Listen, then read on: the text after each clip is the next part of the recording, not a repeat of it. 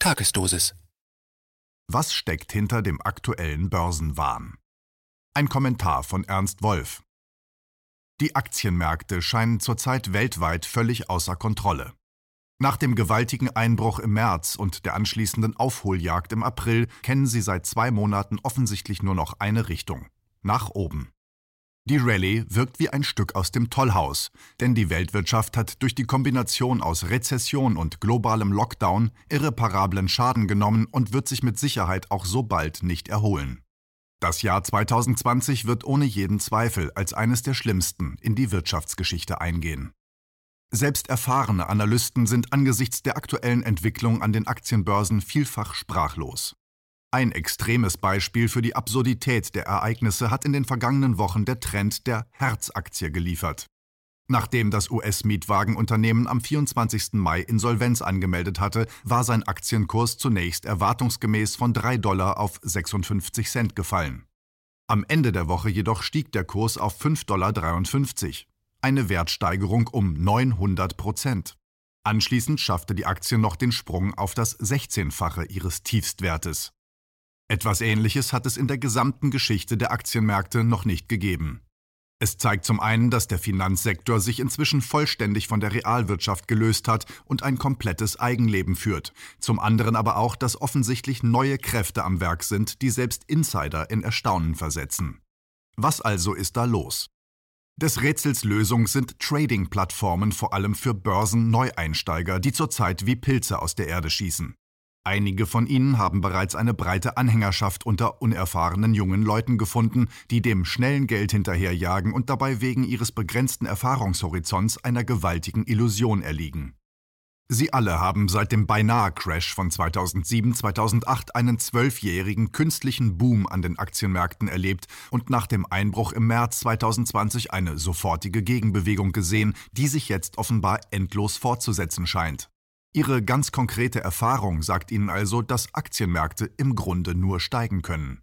YouTube-Stars wie Dave Portnoy, die das Geldsystem nicht einmal in Ansätzen verstehen, nutzen diese Situation zum eigenen Vorteil aus und geben den Ahnungslosen zurzeit Ratschläge wie folgt der Fed und kauft dann, wenn die Kurse am tiefsten sind. Erleichtert wird den Interessenten der Einstieg in die Trading-Welt durch gratis Online-Broker wie das US-Startup-Unternehmen Robinhood, das eine leicht zu bedienende App fürs Handy liefert, kostenlose Trades und günstige Kredite anbietet und den Usern sofort das Gefühl gibt, Teil einer Community zu sein. Robinhood fördert dieses Gemeinschaftsgefühl durch eine Plattform namens Robin Track, die anzeigt, in welchem Bereich und in welchem Ausmaß die Community ihre Bestände zuletzt erhöht hat und die viele dazu verleitet, sich ohne jegliches Marktverständnis und ohne einen Hauch von Risikobewusstsein dem Trend anzuschließen und die eigenen Einsätze dabei auch noch durch Kreditaufnahme zu hebeln. Seit etwa zwei Monaten erlebt Robinhood einen rasanten Zustrom von Einsteigern.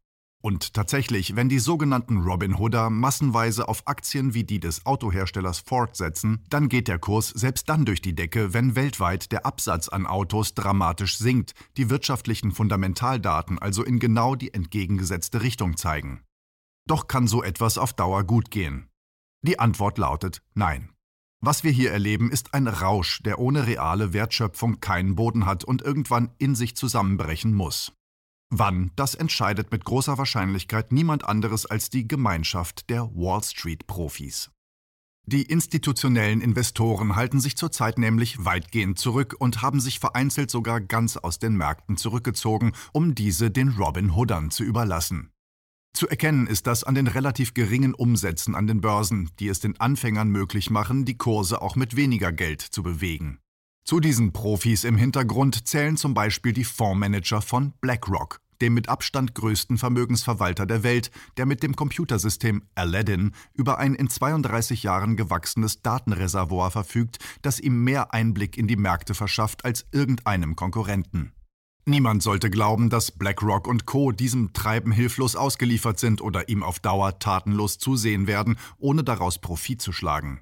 Vermutlich werden sie noch eine Weile warten, bis noch mehr junge Menschen sich im Geldrausch noch höher verschulden und die Kurse noch extremer in die Höhe treiben, um das Kartenhaus dann eiskalt mit der eigenen Marktmacht zum Einsturz zu bringen.